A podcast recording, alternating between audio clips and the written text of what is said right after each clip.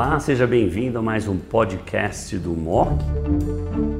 Hoje nós vamos focar no manejo de metástases cerebrais em pacientes com doença HER2 positiva. Vamos falar sobre tratamento sistêmico e também sobre alguns avanços da radioterapia. Estão comigo hoje dois super experts da BP, doutora Débora Gagliato, oncologista clínico, doutor Pedro Zanúncio, radio-oncologista da BP. Nós temos alguns pontos para conversar aqui. Né? Claramente, avanços no tratamento sistêmico vão impactar na evolução dos pacientes. Então, tinha o esquema mais antigo de lapatinib e capecitabina, como você mostrou, o estudo Landscape em pacientes sem tratamento prévio, alta taxa de resposta, mas quem já havia recebido whole brain era da ordem de 20%. Nós temos agora, temos os dados de TDM1, que no geral dá mais ou menos uns 30% de resposta, a nossa experiência também bastante favorável. E temos agora, recentemente, os dados com trantuzumab de Ruxtecan, o Destiny Breast 1, mostrando em pacientes que haviam recebido rádio, não whole brain, mas basicamente rádio estereotáxica, atividade bastante provocadora, e agora o estudo Taxido apresentado na ESMO, os primeiros seis pacientes analisados, cinco com resposta objetiva. O que me chamou muito a atenção no trastuzumab de Ruxtecan, no Destiny Breast 1, foi progression-free survival, mesmo no paciente com sistema nervoso central prolongada. Lembrando que TDM1, por exemplo, no Emília sistêmico, tem nove meses de progression-free. Ali foi por volta de 18, se eu não me engano. Isso tudo me chamou atenção. Esse dado lhe chamou atenção também, Débora?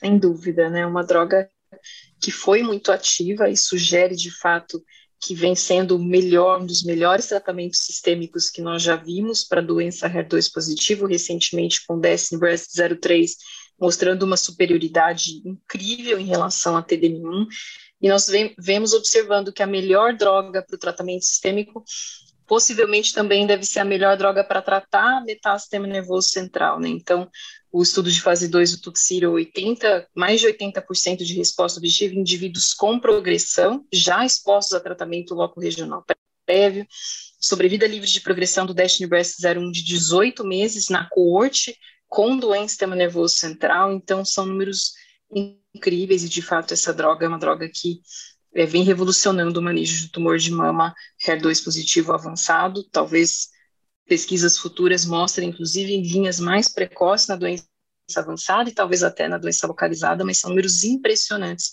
E felizmente os pacientes vão viver muito tempo, né? Mesmo com doença do sistema nervoso central. Diga uma coisa, não é todo centro que monitoriza o sistema nervoso com ressonância. Eu estou com uma paciente que é americana, ela mora um pouco no Brasil e um pouco em Nova York, ela não gosta da medicina americana, então toda vez que ela pode vir ao Brasil, ela vem. Eu falei, aqui nós fazemos ressonância, ela é metastática, ela está usando Cleopatra, está em resposta completa, e ela trata, eu a encaminhei para a Shannon Mode no Memorial, quer dizer, obviamente, como uma das maiores experts do mundo, e ela falou, aqui no Memorial nós não fazemos ressonância de vigilância, eu falei, no nosso serviço nós fazemos. Você não acha que vale realmente a pena? Não é melhor tratar um escape pequeno? Eu posso chamar o Pedro e falar, Pedro, faça rádio estereotáxica, ao invés de uma lesão de 3, 4 centímetros sintomática, pegar uma lesão de 1,5 centímetro, em que ele pode até irradiar até 20 lesões. Justifica, na sua opinião? Sem dúvida. E, de fato, essa é a conduta até que nós preconizamos no Manual de Oncologia Clínica, que é um guideline para muitos oncologistas no Brasil, e eu mostrei esse estudo que para mim é muito impactante, publicado no JAMA Oncology, em que as mulheres com câncer de mama e metástema nervoso central em geral têm tumores grandes, múltiplos, em geral, são menos propensas a serem tratadas com radiocirurgias focais e mais propensas a serem tratadas com whole brain, que depois nós sabemos que pode haver um detrimento em qualidade de vida, em cognição, e também tem uma tem causa de morte de sistema nervoso central mais prevalente do que coorte comparada, por exemplo, com tumor de pulmão. Claro que não é, é academicamente o melhor estudo para fazer essas comparações, mas sugere provocativamente que muito melhor você tratar doença pequena, em que não vai ter um impacto em qualidade de vida, ainda mais frente a tratamentos sistêmicos que hoje a paciente vai viver tanto tempo depois do diagnóstico de uma metástase cerebral. Eu não tenho dúvida de que um monitoramento mais de perto, um diagnóstico mais precoce, ele vai impactar em última análise em qualidade de vida e talvez também em sobrevida. Eu acho que isso é de suma importância em contexto de uma doença avançada. Pedro, você mostrou o estudo do, do MDN, que foi a sessão plenária até da Astro, em 2020. Uh, ah, hoje, você poderia fazer radioestereotáxica até 20 lesões usando Rapid Arc. É correto isso? É correto, é correto. E, puxando um pouco do gancho do, do, da, da questão anterior, né, totalmente de acordo, apesar de ser um tema controverso uh, e de escolas distintas, de acordo com o protocolo institucional, tratar lesões de menor volume, nós vamos ter uma diminuição de toxicidade, menor risco de radionecrose e melhor taxa de controle. Quanto maior o tamanho da lesão, menor a taxa de controle com radiocirurgia. É, lembrando que a partir de 3 centímetros nós começamos a ter um incremento grande em termos de toxicidade e uma queda da, do controle da lesão. Então, ah, totalmente de acordo com ah, tratar de forma precoce os pacientes, antes de nós termos ah, ali o quadro sintomático.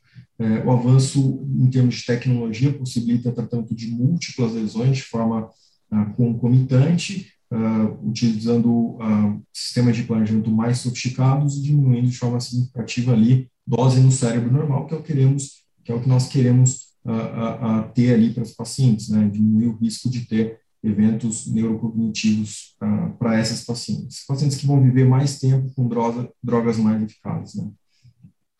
De uma coisa, até que tamanho você acha que a rádio estereotáxica, tiro único, pode ser administrado com segurança e eficácia? Pelo RTOG, nós temos até 4 centímetros, depois dos 3, dose única uh, começa a ter aumento do risco de, de radionecrose. Então, nós temos a opção de fazer um hipofracionamento, né, com até três frações, em uh, lesões acima uh, dos 3 centímetros, com boa taxa de controle acima de 90%. Lembrando que são situações muito heterogêneas, triplo negativo, uma doença, HER2, é, combinação de drogas com, com, penetração na barreira hematoencefálica ou não, mas de forma geral é, temos uma excelente taxa de controle e temos essa opção de fazer radioestereotática, né, com lesões maiores, com o mesmo planejamento da radiocirurgia. A diferença é que a radiocirurgia é dose única, né, nós vamos ter um range entre 15 e 24 grays e uh, hipofracionamento moderado, geralmente nós fazemos uh, três aplicações de 8 ou 9 grades. Né? Muito bom.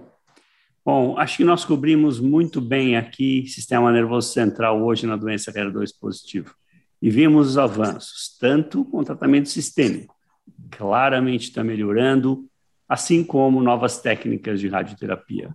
No nosso serviço da BP, nós julgamos importante monitorar o sistema nervoso com ressonância a cada seis meses, exatamente para detectar lesões de menor calibre, menor número, que permitam tratamentos sistêmicos novos para serem utilizados, assim como novas estratégias de radioterapia. Obrigado pela atenção de todos. Débora, obrigado mais uma vez. Pedro, obrigado também.